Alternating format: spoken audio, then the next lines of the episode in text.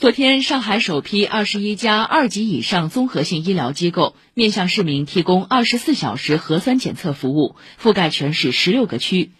有条件的检测机构将进一步缩短检测结果报告时间，对院检进检人群力争在六小时内出报告结果，并上传健康云系统。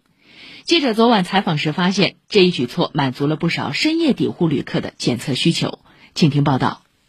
同仁医院是首批二十一家提供二十四小时核酸检测服务的医院之一。晚上八点，记者在该院核酸检测专窗处看到，收费、采样、取报告各个窗口全开，市民通过随身码查验，按照指示牌先缴费，再进入核酸检测绿色通道。连夜赶来做检测的市民中有不少是从机场、火车站直接赶来。刚刚从北京回来，就是想来做个检测，那种不用卡着点过来，愿意几点来几点来也挺好。我觉得很好，真的，因为要不然的话，我明天考试应该是赶不及的。就如果今天一定要做的话，肯定是需要请年假的，非常便民。为了落实二十四小时核酸采样检测服务，同仁医院加大人力投入，从各科室抽调护士前来支援，确保市民随到随采。我这是第一天，从今天下午的四点钟到今天晚上十点，每个小时差不多在七八十个。吃饭的话是四点钟之前吃了点，现在是没吃没喝。洗手间的话什么的都憋着嘛。同仁医院还特别开设了进博绿色通道，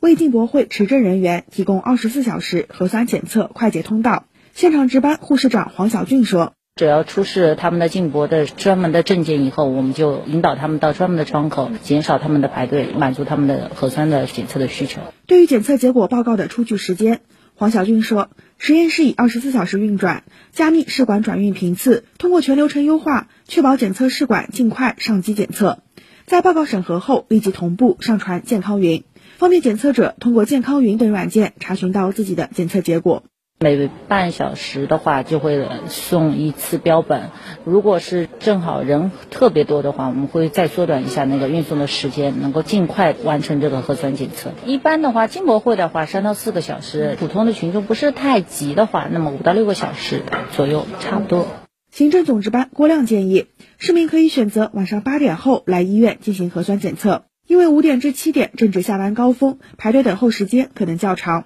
另外，市民可以通过健康云、各家医院公众号等做好预约付费，缩短现场等候时间。我们每天都增加了安保，还有护士长，每天都有专人的负责值班制的，以便于进行协调。我们现在是八点到十点是到西门专窗，十点以后到第二天的八点，如果有需要的话，到急诊也可以做核酸检测。以上由记者车润宇报道。